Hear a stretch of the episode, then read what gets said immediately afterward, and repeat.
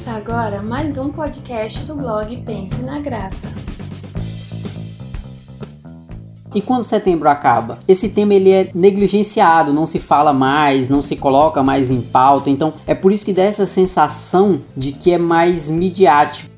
Se a gente fosse fazer um levantamento com psicólogos, quantos tem pacientes homens? Eu atendo em clínica e eu tenho poucos pacientes homens. Pessoas às vezes dizem assim, ah, eu sou um meio psicólogo. Não, não é você dizer assim, não chore, isso vai passar que te faz meio psicólogo.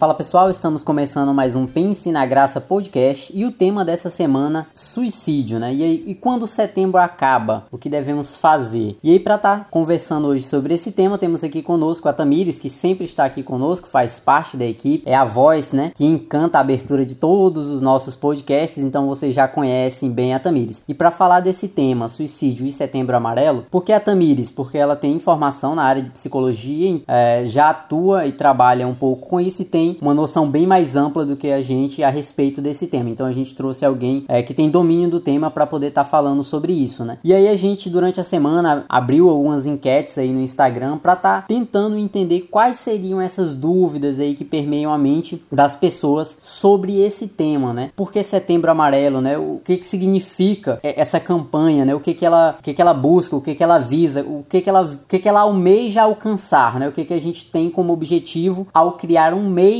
em especial para um tema específico, né? Assim como temos aí para o câncer de mama, câncer de próstata. Então, é, qual o objetivo central em volta desse tema? Mais uma vez, estamos começando o nosso podcast semanal e é muito bom nós podermos discutir mais um tema. É, é muito bom também, eu sou a Tamires, eu nem sei se eu falei, mas o Wallace já me apresentou um pouquinho. Mas é bom nós estarmos recebendo também, aproveito até a ocasião para agradecer o retorno que o pessoal tem dado no Instagram, no nosso direct pessoal mesmo. Sempre tem pessoas respondendo, dando retorno sobre o podcast, sobre as postagens. E isso é muito bom também para a gente entender a interação com o nosso público. Até mais que tudo seja honra e glória de Deus, né? O nosso projeto desde o Pense na Graça só com o blog era esse, continue assim através dos podcasts. Perfeito, né? Que todo, todo o conteúdo aqui ele venha ter relevância na vida do ouvinte, né? Senão a gente estaria produzindo conteúdo à toa. Então, que bom saber que está sendo relevante é, na vida das pessoas. E aí, para a gente iniciar a nossa conversa aí dentro desse tema é, do Setembro Amarelo e da prevenção ao suicídio, né? Que é, é o, tema principal desse mês. Por que Setembro Amarelo, né? A gente tem aí meses que tem outras cores também, como a, o novembro azul, né? Outubro rosa. É, então, normalmente se coloca aquela cor ali para semelhar, para tentar trazer, até para fixar melhor na mente das pessoas. Mas eu, é uma dúvida que até me surgiu quando eu vi essa pergunta. Por que amarelo? Tipo assim, ah, suicídio, depressão e etc. A gente pensa o que ah, é, tem que trazer esperança para as pessoas, aí seria um verde, alguma coisa do tipo. Mas por que, que é amarelo também? Eu, eu realmente, quando eu, eu não tinha essa dúvida, mas quando eu vi a pergunta, eu falei, pronto, é a minha dúvida também, porque eu realmente nunca nem me passou pela cabeça de por que setembro amarelo. Tu poderia explicar isso pra gente? Explicando um pouquinho por que o setembro amarelo é amarelo. Esse mês, especificamente, é, a data não tem relação com um evento tão recente assim. Na verdade, tem relação com uma coisa que aconteceu há, muito, há um certo tempo. É um ano mais velho que eu, na verdade. É, foi em 1994, em setembro, nos Estados Unidos. Eu peguei essa informação e a gente vai colocar até na, na descrição para quem quiser ler um pouco mais, tá? Nos Estados Unidos, um jovem de 17 anos ele cometeu suicídio e esse rapaz tinha um Mustang 68 amarelo. E aí, no dia do velório dele, os pais e os amigos decidiram então distribuir cartões amarrados em fitas amarelas com frases de apoio que talvez as pessoas também estivessem passando por uma situação semelhante a esse jovem. E aí, é, já em 2015, a ideia, a ideia desde esse tempo se tornou. É, desencadeou um movimento de prevenção ao suicídio. E até hoje a gente usa esse símbolo né, da fita amarela. As pessoas começam a usar um lacinho amarelo na roupa, na mochila, isso tudo mais. E aí, inspirado nesse caso, aqui no Brasil, em 2015, o Centro de Valorização à Vida, que é o CVV, eu vou falar um pouquinho mais sobre ele lá na frente, o Conselho Federal de Medicina é, e a Associação Brasileira de Psiquiatria adotaram essa cor como o foco do setembro amarelo. Acabou que foi no mesmo mês que ele e a cor que ele cometeu o ato e a cor também tem uma relação com o carro dele. E aí tá a resposta que um dos nossos leitores mandou, né? Um das pessoas que nos acompanham mandou. Beleza. É, eu, eu sempre pensei que seria alguma coisa é, mais como eu posso explicar, a uma cor que remeta a um sentimento, alguma coisa do tipo, mas é, é só um evento que se tornou algo simbólico, né? Então, é, beleza, deu pra, eu, eu acredito que deu para entender bem. E aí, um, um, uma coisa que tá nas perguntas que nos foi enviado e é uma dúvida que eu também tenho é qual a, a compreensão que a gente tem em relação ao setembro amarelo? Que a, a pergunta central seria: o setembro amarelo é hipocrisia? E aí, só destrinchando um pouco essa pergunta para ficar claro pro ouvinte, por quê? A gente vê que que durante o ano todo o índice de suicídio ele, ele se mantém, ele existe ali o, os índices de suicídio e etc. Você não vê tanta prevenção e tanta mobilização a respeito do tema durante o ano todo, mas quando chega no setembro você tem aquele estopim. É muito bom, é claro, é um mês que você está falando sobre isso,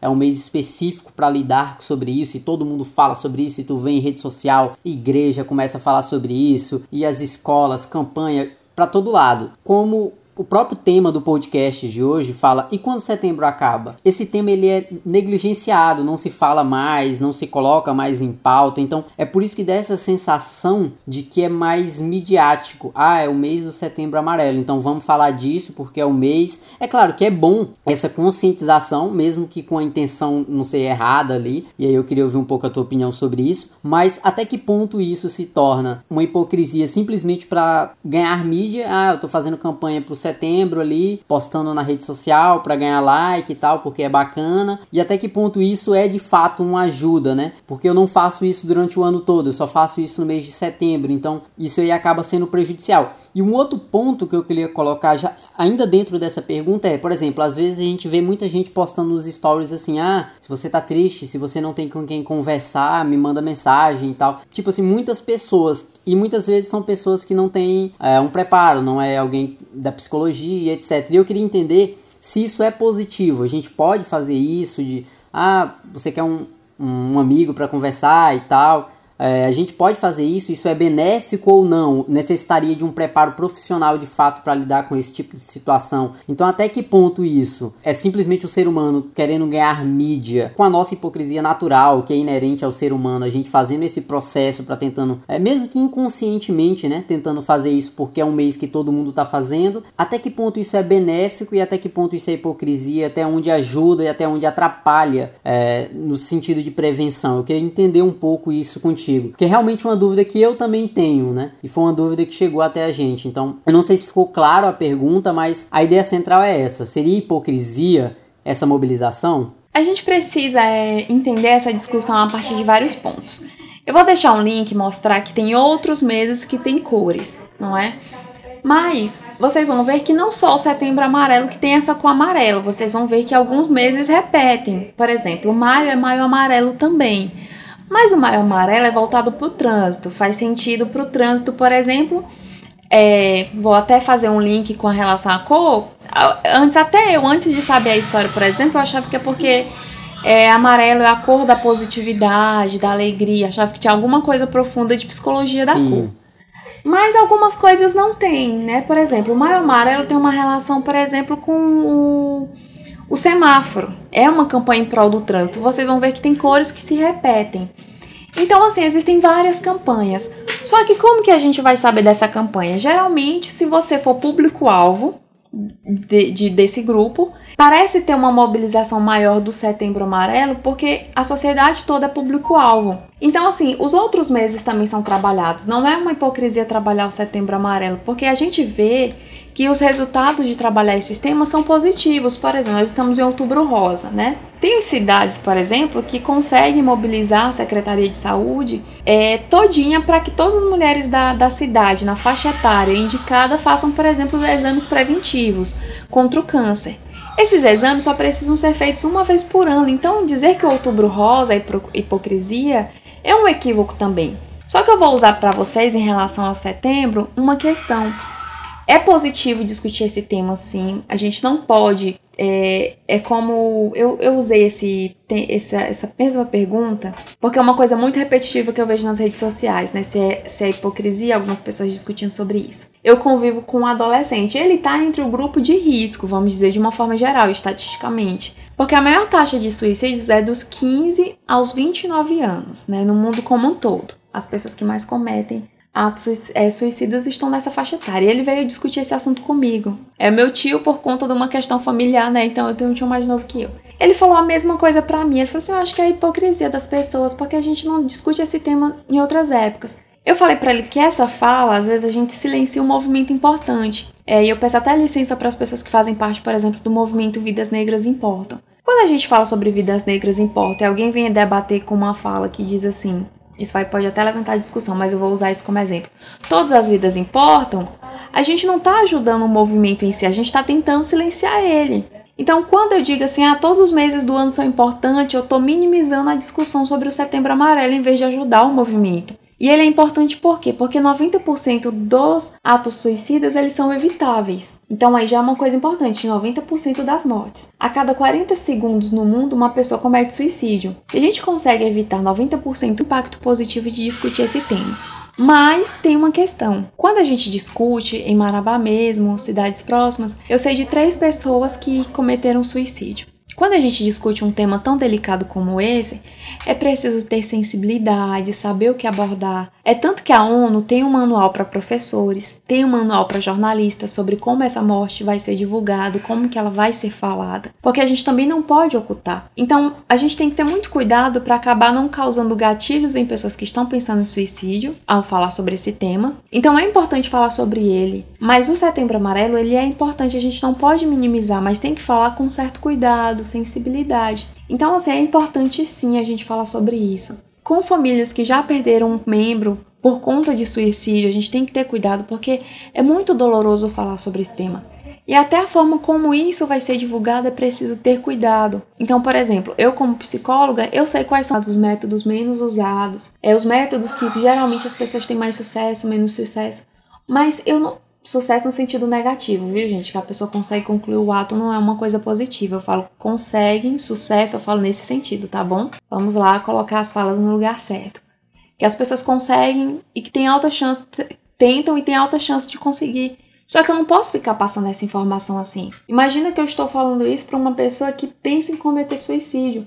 Eu estou colocando essa pessoa em risco. Então imagina se o ano todo nós discutíssemos esse tema. Talvez ficaria algo que seria falado de uma forma que a gente não conseguisse cuidar sobre como a informação é passada. Então, quando a gente vai falar sobre esse tema, é preciso trabalhar toda a atenção básica. No Brasil, a gente tem um sistema de saúde pública. Então, isso tem que mobilizar vários setores. E aí, se a gente mobilizasse todos os setores todos os anos, a gente tem que também distribuir isso, entendeu?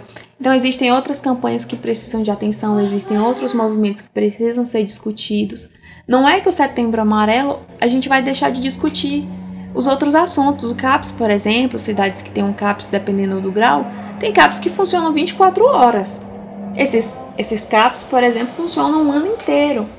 Então a gente não está dizendo que os CAPs vão funcionar só em setembro. Eles funcionam o ano inteiro. Só que em setembro a gente mobiliza para mostrar como que é a rede, o que fazer, o que não fazer. Então é necessário um preparo e um cuidado para falar sobre esse tema.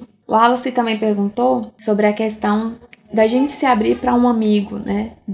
Das pessoas se oferecerem. É preciso ter muito cuidado, porque eu vou falar um pouquinho lá no final sobre o que fazer e o que não fazer para ter alguém. Você precisa de um profissional, não é porque eu sou da psicologia que eu estou falando isso.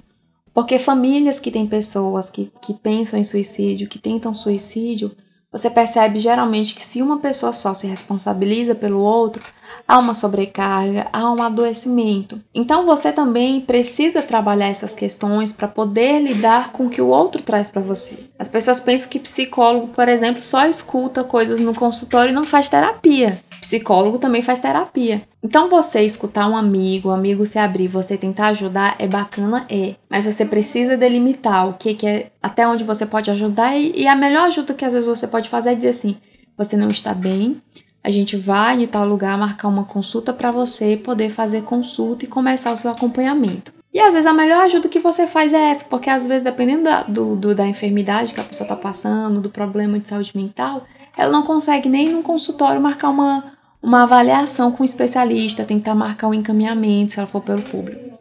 Então, às vezes, a melhor ajuda é essa: você pega aquela pessoa pela mão e leva ela para um centro especializado em que ela pode ser atendida e que ela pode ser acompanhada. Perfeito, ficou bem explicado, deu para entender. Então, não que não necessite desse, dessa assistência de amizade, etc., mas o ideal seria no fim é, encaminhar um profissional, né? Aconselhar esse processo, né? E a gente vai falar um pouco mais sobre como agir nessa situação lá na frente, né? Para até para o pessoal estar tá preparado e entender um pouco sobre isso. E aí, só pra gente pegar o gancho aqui, a próxima pergunta aqui seria uma clássica, né? A gente sempre vê falando sobre isso, suicídio é fraqueza mental, né? Aí a gente vê diversos pontos sendo tratados, falas até preconceituosas em alguns casos. Muita coisa tem sido quebrada nos últimos anos, até como o Thiago falou em um dos nosso primeiro podcast, se eu não me engano, que a difusão do conhecimento ela tem quebrado muitos paradigmas, né, e muitos preconceitos. Mas eu queria entender esse ponto, essa fala, né, de suicídio é uma fraqueza mental, é um, algumas pessoas colocam como falta de Deus, né, falta de espiritualidade, falta de comunhão e uma série de coisas. A igreja tinha colocado por muito tempo isso como uma verdade. Hoje em dia a gente vê que tem se tratado com mentalidade diferente, já tem se colocado depressão como uma doença como de fato é e já tem se visto com, com outros olhos, né? Já tem é, se apoiado mais em questões científicas e deixado uma ignorância de certa forma, mas aí eu queria entender contigo melhor de onde vem essa fala, por que, que as pessoas falam isso e por que que isso tá errado, por que que esse conceito de suicídio é uma fraqueza mental, é uma falta de Deus, alguma coisa do tipo, por que que esse pensamento é um pensamento errado, se é errado, né? Aí você pode explicar aí pro ouvinte. Sempre que eu vou falar, eu sempre tento entender o grupo que eu tô falando, né? Partindo do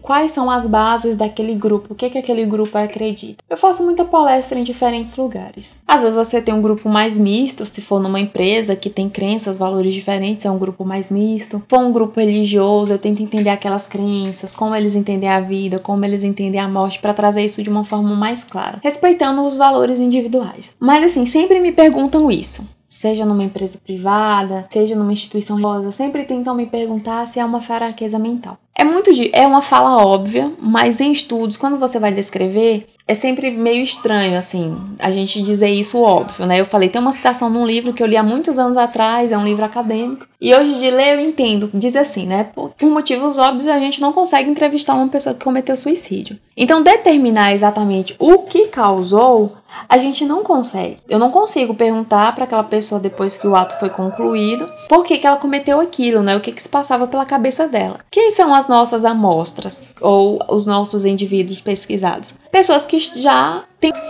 Então, assim, não é uma fraqueza mental. O que, é um, dos fatores de risco? Né? A gente vai entrar um pouquinho mais lá na frente, fatores de risco e fatores protetivos. Um dos fatores de risco é a presença de algum transtorno mental.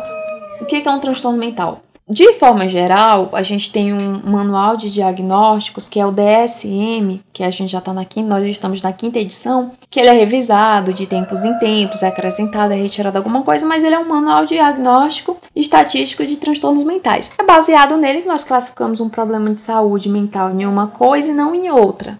Então, assim, ele é usa, usado mundialmente, analisa-se vários sintomas presentes em pessoas em várias partes do mundo. Mas um dos fatores de risco é um transtorno mental. O que é um transtorno mental? É, as pessoas pegam palavras da psicologia e usam muito no, no popular sem saber realmente o significado. Mas um transtorno mental é algo que cause algum prejuízo pessoal para a pessoa, né, no sentido para ela mesma, individualmente, ou para ela, mas em relação a outras pessoas.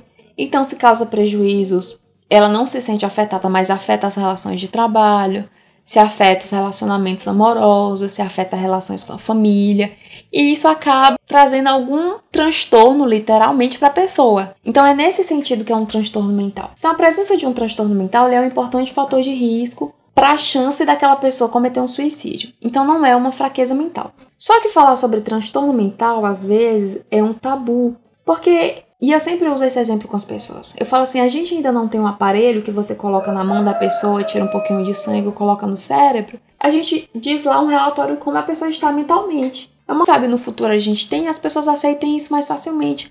Mas eu falo, vocês acham como que era a glicemia antigamente, uma diabetes? A diabetes, por exemplo, a pessoa pode ser amputada, parte do corpo, pode ficar cega, existe essa cegueira da diabetes. Tem umas que é momentânea, tem umas que traz consequência a longo prazo. A pessoa controla e ela diminui, a pessoa volta a ver. Imagina isso antigamente quando a gente não conseguia aferir, medir. Hoje em dia você vai ali no laboratório, vai ali na farmácia, por 10 reais você faz um teste glicêmico. As pessoas acreditam no aparelho, elas não sabem como esse aparelho funciona, mas acreditam. Ou a pressão arterial. Você tá ali sempre com a pressão, ah, minha pressão tá alta, minha pressão tá baixa. Mas as pessoas às vezes querem algo que elas consigam medir. Elas não entendem como esse aparelho funciona, mas a gente tem um aparelho que diz que ela está com determinada temperatura, por exemplo, a temperatura corporal, não é? Então, como problemas mentais, a gente não consegue dizer para a pessoa assim, olha, a gente mediu isso e isso com tanta facilidade. Existem estudos mais profundos em laboratório, mas não é uma coisa acessível hoje em dia para a gente fazer assim. Existem N critérios. As pessoas que têm a chance de cometer suicídio é o transtorno mental. O transtorno, a, a, a saúde mental, ela deveria ser trabalhada em janeiro. Vamos voltar a falar das cores, né? Janeiro branco. Alguns municípios preferem trabalhar o janeiro roxo, que é falar sobre Hanseníase. Então depende muito da gestão municipal também, essa questão das cores, os temas trabalhados. Então os transtornos mentais geralmente eles deveriam ser trabalhados em janeiro. Existem alguns transtornos que a chance da pessoa cometer suicídio é maior do que em outros. Mas assim, não é uma, uma, uma questão, né? Falando errado aqui. Não é uma questão de fraqueza mental. Existem questões socioculturais, como como ele é entendido, como aquela sociedade, aquela cultura entende a vida, como ela entende a morte, o que, que ela acredita que vai acontecer com aquelas pessoas que cometem suicídio. Então, tudo isso são fatores a serem considerados. Quem acompanha anime no nosso podcast, é, quem acompanha mangá, quem acompanha filmes coreanos, material asiático, percebe como o suicídio é trabalhado no tema deles. Com muita facilidade você consegue perceber isso. E será que essa questão não influencia como nós vemos aqui no Brasil, nós que somos pessoas da América do Sul, para as pessoas da Ásia? Então isso é um fator importante. As questões genéticas, elas são importantes? São. A gente não consegue determinar até que ponto, mas elas são. É, o fator genético ele é super importante. As pessoas às vezes se assustam, mas a pergunta é óbvia, né, Wallace? Vou te fazer por essa pergunta. Eu sempre pergunto para as pessoas: se na sua família boa parte das pessoas tem diabetes, a gente espera que você provavelmente tenha diabetes ou não? Estatisticamente falando, sim. A probabilidade é bem maior. Entendeu? Então é nesse sentido. Existem questões genéticas também para algum transtorno mental. Questões psicodinâmicas, existenciais, ambientais. Quando nós falamos em ambientais, a gente está falando desde a vida no útero. E a gente não consegue perguntar para um, um, um feto o que você sentiu no útero quando sua mãe passou por um estresse na gravidez. E a gente não consegue, porque ele nem lembra de nada. Né? Ele apenas foi afetado por aquilo que aconteceu. Então existem fatores ambientais. São inúmeros fatores e a gente volta a dizer que não são questões é, relacionadas à fraqueza mental. Só que às vezes a gente tem dificuldade para aceitar isso. A gente aceita que uma pessoa numa família que boa parte é hipertensa, a gente aceita que alguém seja hipertenso. A gente acha muito, nós achamos muito natural. Mas se fala assim, olha, é preciso ter atenção, a nossa família tem um histórico de problemas de saúde mental, você percebe um certo afastamento. Então a gente precisa discutir esse tema justamente por essas questões, para derrubar esses tabus, derrubar essas barreiras. Perfeito, perfeito. É, e aí só para tocou em alguns pontos interessantes em relação à prevenção e etc. E aí eu queria entender, tu falou que é, é importante a busca de um profissional. Como é que a pessoa ela, ela compreende o momento que é necessário ela buscar um profissional, até no sentido de prevenção, mesmo antes dela estar num estado de depressão ou pensar é, em, em, suicídio, ela tentar se prevenir de questões, é, problemas relacionados à mente, que essa sobrecarga, né? A gente vive numa numa sociedade bem corrida.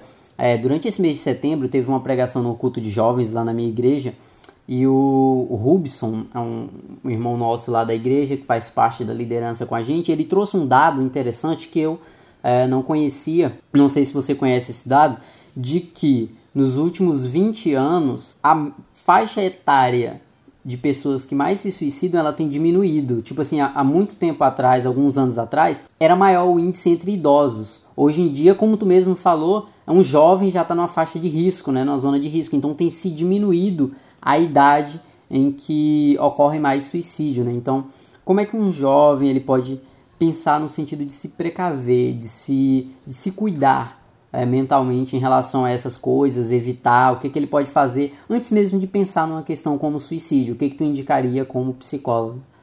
Hum, é assim, quando a pessoa tenta cometer o suicídio, é até difícil para ela dizer como que ela chegou naquele ponto, sabe?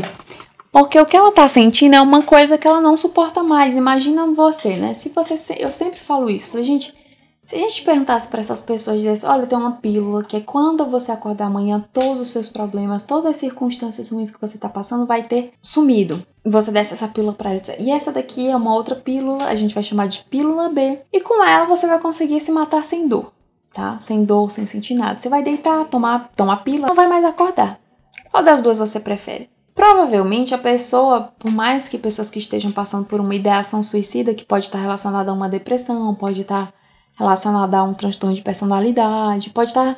Mas o mais comum é as pessoas associarem a depressão, porque nem sempre as pessoas conseguem identificar um transtorno do outro. Então a gente põe tudo num saco só. Geralmente os profissionais da psicologia e da psiquiatria conseguem diferenciar um transtorno do outro e ele e, e a, o desejo suicida ele pode estar presente em vários transtornos, né? Mas vamos considerar uma depressão. Aquela pessoa sente algo que não passa. Quem tem enxaqueca, por exemplo, sabe o quanto é torturante você sentir aquela dor de cabeça insuportável. Imagina uma dor que geralmente as pessoas não conseguem descrever, que ela diz assim: me aperta, eu fico sem ar, me... todo lugar para ela não faz sentido. O mundo não tem mais graça, o mundo perdeu a cor, ou às vezes ela quer que a vida dela volte a ser como era antes. Então imagina o quão difícil é isso, sabe? Se uma dor de dente é incômoda e é algo que é mais fácil de ser controlado, você tem medicação forte, faz uma anestesia, faz uma, uma restauração, dependendo do que te incomoda, Imagina uma questão emocional que a gente não consegue acertar exatamente o que é. Isso que você falou é uma realidade. A gente já tem crianças, relatos de psicólogos sobre crianças que, que tentam suicídio. E é algo espantoso, porque até algum tempo atrás, alguns transtornos mentais não eram. Um dos critérios de exclusão era que era criança. Criança tem menos probabilidade de desenvolver isso. E não era uma fala fantasiosa, ah, é porque a criança é inocente, porque tudo dá certo. Não era. Era um dado mundial. O DSM, né, por exemplo, é um dado mundial. Pega dados de vários países e faz esse banco de dados.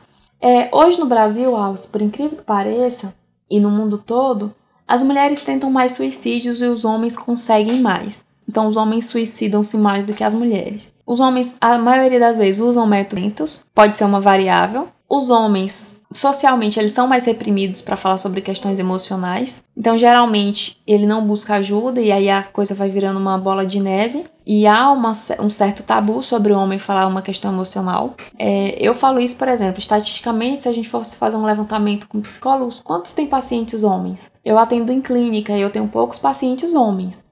Então, de que forma os homens estão sendo atendidos? De que forma a gente está dando liberdade para esses homens é, falarem sobre isso? Então você percebe, né, que geralmente as taxas de suicídio no Brasil são dados de 2006, por exemplo. A maior taxa de mortalidade no Brasil eram entre pessoas mais velhas, do sexo masculino, solteiros e pouca educação formal. Então, por incrível que pareça, né? Se existe uma forma de evitar, eu não consigo te dizer definitivamente, porque o que eu faço, Alice, é analisar a história dessa pessoa algumas questões, alguns fatores de risco para as pessoas poderem se atentar, né? Ver se então é, alguns fatores que podem indicar que a pessoa tem probabilidade de cometer um comportamento um ato suicida, né? A tentativa, o fato dela já ter tentado é um é meio óbvio, mas a gente precisa cuidar das pessoas que tentam, entendeu? Quando alguém tenta, ele tem alta chance de conseguir. Se ela tentou e não conseguiu, a família não pode descansar, a família tem que continuar atenta. Se ter que cometeu suicídio é preciso prestar atenção. Alguns dados de diferem, mas existe um dado que fala que a cada suicídio, 10 pessoas próximas serão afetadas de forma grave, né, desenvolverão algum problema de saúde mental que precisa de atenção. E um outro dado fala em até 135 pessoas. Se você considera alguém num contexto escolar, numa cidade pequena, e hoje na rede social a notícia se propaga de uma forma muito rápida, então é mais um fator para a gente prestar atenção, tá? Se ela tem alguma doença crônica limitante ou dolorosa, pessoas que têm uma doença que provavelmente não tem cura, que causa muito sofrimento para ela, é um fator de risco. Se a pessoa fala repetidamente sobre morte ou suicídio, se ela tem um comportamento retraído, se ela passou por uma perda recente que é importante. Então, tudo isso são fatores para a gente prestar atenção. Mas, no geral, Wallace, não tem uma fórmula pronta de dizer assim, como é que eu vou me cuidar, como que... A maioria das pessoas chegam no, na, na, na clínica, assim, sabe? Incômodos no sono, é um fator indicativo de que pode ser algo de ordem mental. Se a pessoa faz muitos exames por questões físicas, se sente doente, mas nos exames ela não tem nada. Então, assim, é um indicativo de que pode ser algo emocional que está afetando como ela tá, o corpo dela está reagindo. Se você é, é, tão, tão complexo que eu tenho que ter cuidado para não revelar nenhum exemplo de paciente ou de pessoas próximas, né? Então, assim, se a pessoa começa a falar sobre isso, se ela deixa de se interessar por atividades que antes eram prazerosas, se, o, se ela começa a se envolver com comportamentos de risco, abuso de álcool e drogas, não é porque nós somos cristãos e moralistas, são dados de artigos, tá? Então, são comportamentos de risco, tá bom? É, abuso de álcool, outras drogas são comportamentos considerados de risco para o sujeito e também para outras pessoas. Então, se ela se envolve com, com algo assim de forma exagerada, é um fator importante. Então, são algumas questões muito sutis, sabe? Mas o certo seria se todos nós nos preocupássemos com a nossa saúde mental. É, a maioria das pessoas que vão no consultório, elas percebem que não tem algo em ordem com ela, sabe? Ela pensa, eu não tô bem. Às vezes é uma tristeza que vai se tornando mais presente. Às vezes a, a forma inicial é isso, tá? No caso da, do transtorno depressivo maior, que popularmente as pessoas chamam de depressão, seria tipo assim, uma tristeza que ela começa a se tornar muito repetitiva, sabe? Eu tô triste, mas é quase todos os. Então isso é importante a gente analisar. Não dá para responder muito claramente. Eu sei que a pergunta ficou um pouco, a minha resposta ficou um pouco vaga, mas porque são coisas muito minuciosas. Então assim, é importante a gente atentar para nossa saúde mental como um todo. Se você acha que não tem algo bem, procure um profissional. E assim, o, o o suicídio ou a tentativa em si, a tampa, a, a última gota. Antes disso, a pessoa vai manifestar outros sintomas. Então, é por isso que a gente precisa informar as pessoas, orientar, trabalhar o setembro amarelo com uma certa sensibilidade, porque às vezes, depois da perda, a família se sente culpada. A gente precisa trabalhar esse sentimento em relação à família. Que, que aí, depois que acontece, às vezes a família vai achar que todos os sinais estavam presentes. Eu costumo ouvir isso, né? Ele deu sinal, a gente não, achava que ele ia cometer, que ele seria capaz disso e tal, e no final a pessoa acaba cometendo ou chega a tentar e a família se sente responsável. Então, assim, são detalhes que às vezes não são perceptíveis, mas a gente precisa estar tá orientando com uma certa cautela também para não causar um gatilho na pessoa que passa por algum problema de saúde mental. E aí, eu acho que deu para entender assim a questão da de quão delicado é. Então não tem uma regra pronta, não é uma ciência exata, né? Então realmente trabalhar com a mente humana é algo bem complexo. Então é, para tu estipular uma fórmula a ser seguida é, é impossível, né? Então só para a gente sintetizar e finalizar aqui o nosso papo, né? O que que tu indicaria aí pro pessoal fazer? Que órgãos buscar? Se tem algum site, algum número? Ah, preciso de ajuda, onde eu vou, o que, que eu tenho que fazer. Sintetizando tudo, indicações gerais, só para a gente finalizar o papo.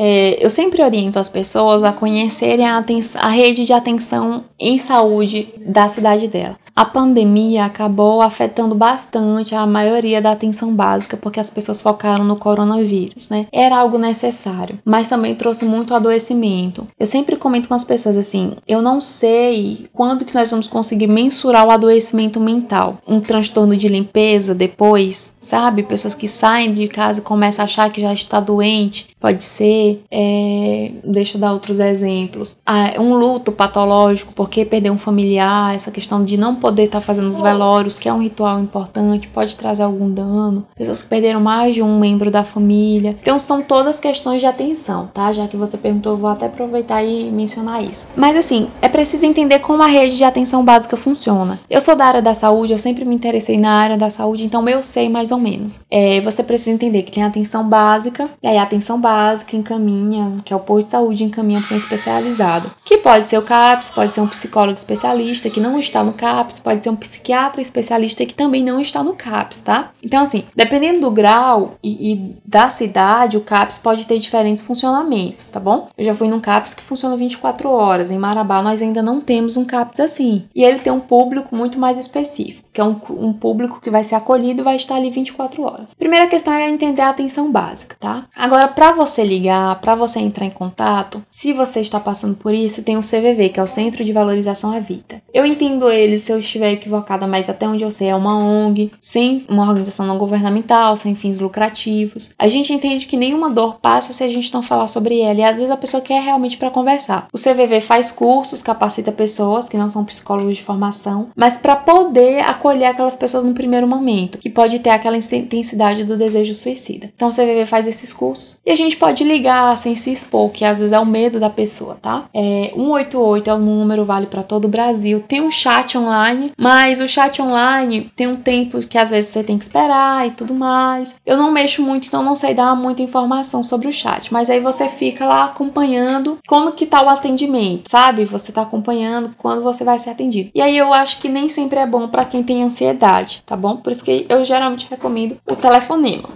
Então, assim, o número é 188. Se você jogar CVV também, se você preferir o chat, que você prefere escrever sobre isso, então você pode usar, tá? Então, assim, é uma das formas gratuitas. Agora, se você tem algum amigo que tá passando por isso, já comentou um pouco sobre a morte, algumas coisas indicativas, sabe? Queria dormir, não acordar mais. Essas coisas, se eu não tivesse nascido, as coisas seriam mais fáceis, tudo é culpa minha. Então, fala muito mais, a fala é muito voltada para conteúdos negativos e às vezes relacionado à morte ou de desesperação. Eu não aguento mais essa doença, eu não suporto mais viver. Então são falas que precisam de atenção. Se você tem um amigo que está passando por algo assim, é necessário você ter uma certa atenção com isso. Como fazer? Se você tem um amigo que você percebe que o comportamento dele mudou, fale com ele, você tá um pouco diferente. Você tá passando por alguma questão e você quer conversar sobre isso? Então, algumas dicas, né? O que não fazer? Não demonstre, não demonstre espanto, surpresa. Nossa, você! Eu não sabia que você estava passando por isso. Quem diria, eu te vejo tão feliz, tão alegre, né? Tente oferecer uma solução pronta para a pessoa como se fosse uma coisa fácil. Nossa, isso vai passar. Você tem uma marido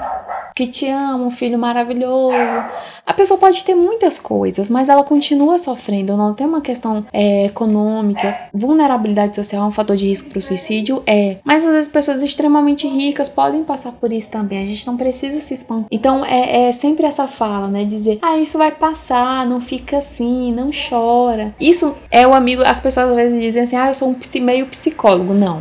Não é você dizer assim, não chora, isso vai passar que te faz meio psicólogo. Foram cinco anos de estudo para acompanhar, acolher o paciente. Você pode ajudar e dizer ao seu amigo assim: olha, se você quiser chorar, tá tudo bem, não tem problema. Não é, eu não sei o que você tá passando, não deve ser fácil, mas sinta-se à vontade para falar comigo. Então, o que fazer? Demonstrar empatia, é, disponibilidade para ouvir. Às vezes você se ofereceu para pessoa para conversar com ela num dia e ela não quis, porque é muito difícil. Às vezes ela pensa que quando ela falar, sabe quando você começava a chorar e você era criança, aí você parava e quando alguém te perguntava você chorava de novo. Então, às vezes as pessoas têm medo disso, né? O que você tá sentindo, o que você tá passando. E quando elas começam a falar, elas choram. Tem sessão que o paciente só chora, né? Mas aquele choro, ele faz parte da cura, da melhora do paciente. Caso aquela pessoa só quer chorar. Então, se você procurou a pessoa, se ofereceu para conversar com ela naquele momento, ela não quis falar, talvez ela não estivesse pronta. Ela queira conversar. Então, dê atenção quando ela disser que quer conversar sobre um assunto. Não minimize. Então, esteja disposto a ouvir. Então, se a pessoa quis falar, demonstre empatia escute com atenção. E aí eu vou fazer uma fala sobre a religião. Isso aqui, durante todo o podcast, eu falei como profissional. Eu vou falar agora como Tamires, pessoa que faz parte de uma instituição religiosa, que tem doutrinas, é, que tem ensinamentos e que tem uma visão bíblica, tá? Então é uma avaliação bíblica minha, eu vou fazer uma aplicação espiritual. Porque a Bíblia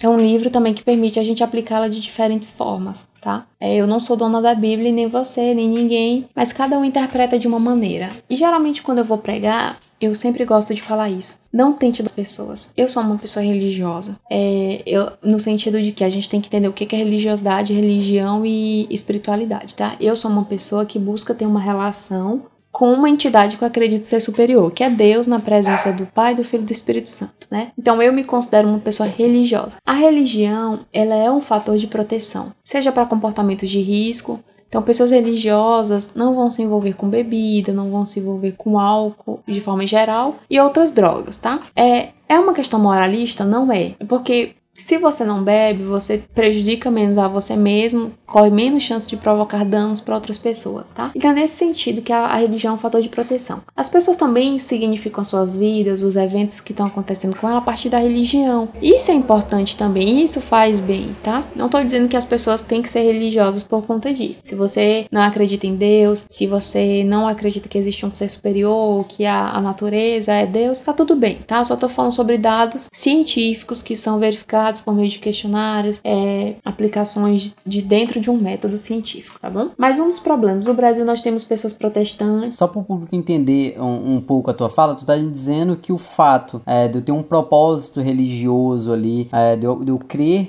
essa crença, né, essa crença em ter um propósito maior, ela seria um fator que me protege desse tipo de, de transtorno, seria isso? Protege em relação à, à probabilidade de cometer um ato suicida. Não é de proteger o transtorno, porque é assim, e eu falei isso até no meu TCC de educação física. Alguns pacientes, o, o Dalga Larronto, lá para 2016 ou foi 2006, eu não lembro bem a data, ele fez um dado, ele fala que a religião é um fator de proteção para comportamentos de risco, é, saúde mental, porque dá, tá relacionado também à satisfação com a vida, tá? Mas ele também fala sobre a quantidade de pacientes evangélicos que, quando eram internados, eram é, diagnosticados com psicoses. Então, assim, a gente tem que ter cuidado com essa fala, tá? Para não querer colocar a religião acima de todas as coisas. Mas, assim, eu vou tentar esclarecer, que realmente parece que não ficou claro. A religiosidade é, uma, é um aspecto da vida social. Então, vários estudos mostram que maiores níveis de envolvimento religioso são associados de forma positiva com indicadores de bem-estar psicológico. Às vezes é uma é um indicador de satisfação com a vida. Realmente é, é um fator de proteção contra abuso de álcool e outras drogas, pensamentos e comportamentos suicidas, porque a religião significa, ela dá um significado à vida daquelas pessoas, as pessoas trabalham isso. Eu falo que é um fator de proteção, até pela experiência clínica, às vezes faz bem. Porque assim, ó, o Dal Galarrondo e alguns outros pesquisadores, eles sugerem que a religiosidade, independentemente da filiação religiosa, tá, gente, pode ser considerado um fator de proteção frente ao suicídio. Então, assim, é, o que acontece? Às vezes a pessoa tá naquele momento e aí ela diz que vai orar, vai rezar, vai para a igreja conversar com a sua entidade superior e ela acredita que aquilo significa a existência dela e ela desiste do ato suicida. Então é um fator de proteção de certa forma. Só que a gente não pode usar isso também, a nossa fala religiosa, para tentar doutrinar as pessoas. Então é uma das coisas que não fazer, sabe? Dizer assim, Deus é a solução, Deus resolve. Você pode entender que Deus resolve e, e você pode se apegar a Deus ou à entidade superior que você acredita. Mas a gente, por exemplo, na, na hipertensão, na diabetes, a gente não diz para as pessoas deixarem de tomar o medicamento. A gente, nós dizemos como ela tem que fazer também para ajudar ela mesma. E na depressão, na saúde mental, não é diferente, entende? Então, assim, doutrinar a pessoa nunca é a melhor forma de tentar ajudar, gente. É, é, é dessa forma. Não pense que alguém tá com depressão porque saiu da igreja. Pastores, e eu tô falando isso, por isso que eu falei que essa minha fala a partir de agora ia ser com Tamires, como parte de uma instituição religiosa. Nós temos pastores com depressão,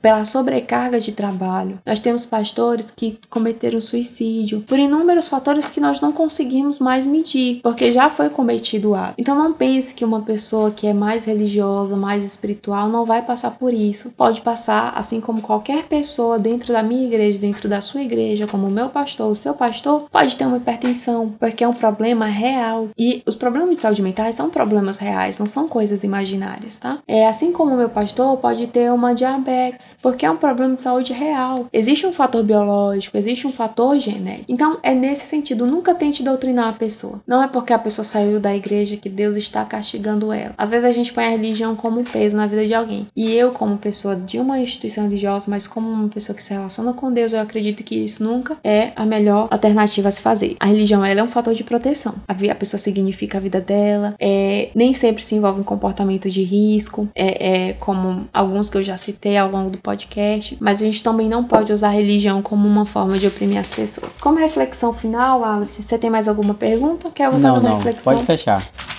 como reflexão final para o nosso podcast de hoje, e lembrando, né, que eu não tô falando isso como psicólogo, tô falando como pessoa religiosa. Eu sempre gosto de separar, porque eu tento sempre na minha fala como psicóloga não envolver aquilo que não é que a gente é ser, nós somos seres separados, mas eu sempre tento entender para qual grupo eu estou falando, tá bom? Mas como eu sou uma pessoa que faz parte de uma entidade religiosa, que acredita na Bíblia, eu vou citar uma passagem bíblica que eu sempre cito nos meus sermões. É, eu não sei se vocês lembram de Elias. Elias anunciou, né, que ia ter a seca. E aí Elias vai e começa a ser alimentado por corvos e beber água de uma fonte. E aí, pouco tempo depois, Elias a, a água seca, né, porque não caiu orvalho, não chovia, e Elias que aí é que Elias vai para uma cidade. Mas você imagina os, o tempo de solidão de Elias? Eu acho que sabe a Dori, a Dori não falava baleês. Acho que Dó, é, Elias quando saiu aqui desse período, acho que ele saiu falando corvês, porque acho que os únicos seres que ele via eram os corvos pela manhã. Imagina o sentimento de solidão de Elias. E Elias estava passando por um período de grande aflição e aflição física. A vida dele estava em risco. Você percebe que para as pessoas que adoravam a Deus lá em Israel, serviam a Deus e fugiam de Jezabel, para elas sobreviverem, elas tinham que fugir. E aí é tanto que quando Elias encontra Obadias e, Oba e Elias fala assim para Obadias: vai lá até Acabe e diga para ele que eu estou aqui. Aí eu acho engraçado que Obadias fala assim: em que pequei para que entregues teu servo na mão de Acabe e ele me mate? Eu imagino se fosse na linguagem de hoje, Obadias ia falar assim: você não vai com a minha cara? Porque é assim, ele te procurou em todas as terras e aí você aparece aqui e diz pra eu falar que você chegou. Você sabe que se eu fizer isso ele é capaz de me matar? Eu imagino eles tendo esse diálogo hoje.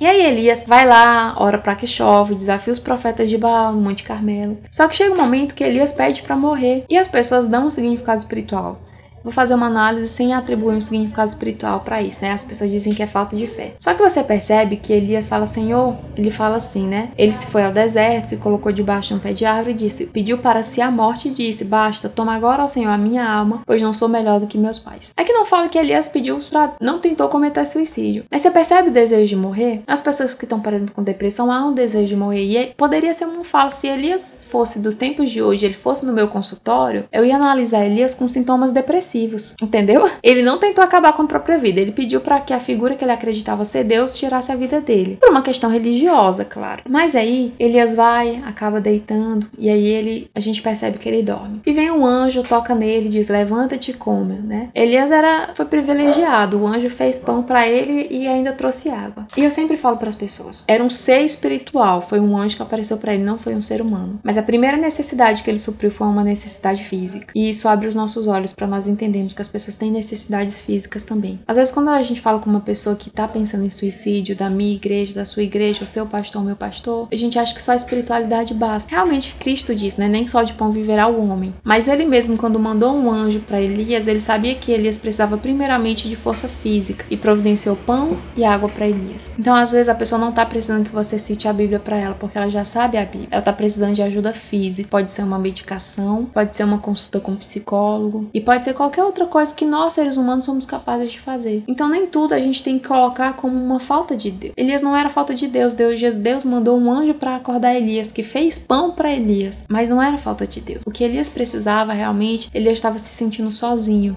Comporta, é, é fator de risco para a depressão, fator de risco para o suicídio, sentimento de solidão, falta de suporte social. Se ele caísse nas mãos de Jezabel, era faca no pescoço, meu amigo, sem choro nem vela nem rosas. Então entenda, até mesmo Elias, o homem de fé, um homem que caminhou com Deus, um homem que não passou pela morte, em um momento da vida dele, ele falou assim: Senhor, já me basta, eu preciso morrer. E entenda que o Deus que nós acreditamos, que é o Deus que cuida, o Deus que perdoa, o Deus que nós necessitamos, ainda assim esse Deus cuidou de Elias de uma forma que ele primeiramente cuidou dele fisicamente, com comida e com água. Então isso é uma reflexão para nós. Se a gente tem alguém na nossa igreja, algum amigo passando por isso, e pode ser qualquer um, não pode ser um ancião, obreiro, é, bispo, eu não sei os nomes diferentes para cargos que as diferentes instituições religiosas usam no Brasil, não é? Mas pode ser qualquer uma dessas pessoas. Então isso é importante para a gente pensar e analisar como sociedade, como nós, como cristãos, também temos acolhido as pessoas que passam por algum problema de saúde mental. E eu não vou falar nada que é para não estragar PH fala. Então, pessoal, é isso. É, o assunto é sério. Então, qualquer dúvida, qualquer questão, pode mandar aí mensagem no privado, é, nas nossas redes sociais aí, comenta aí no Instagram ou no YouTube, que a gente tá aqui para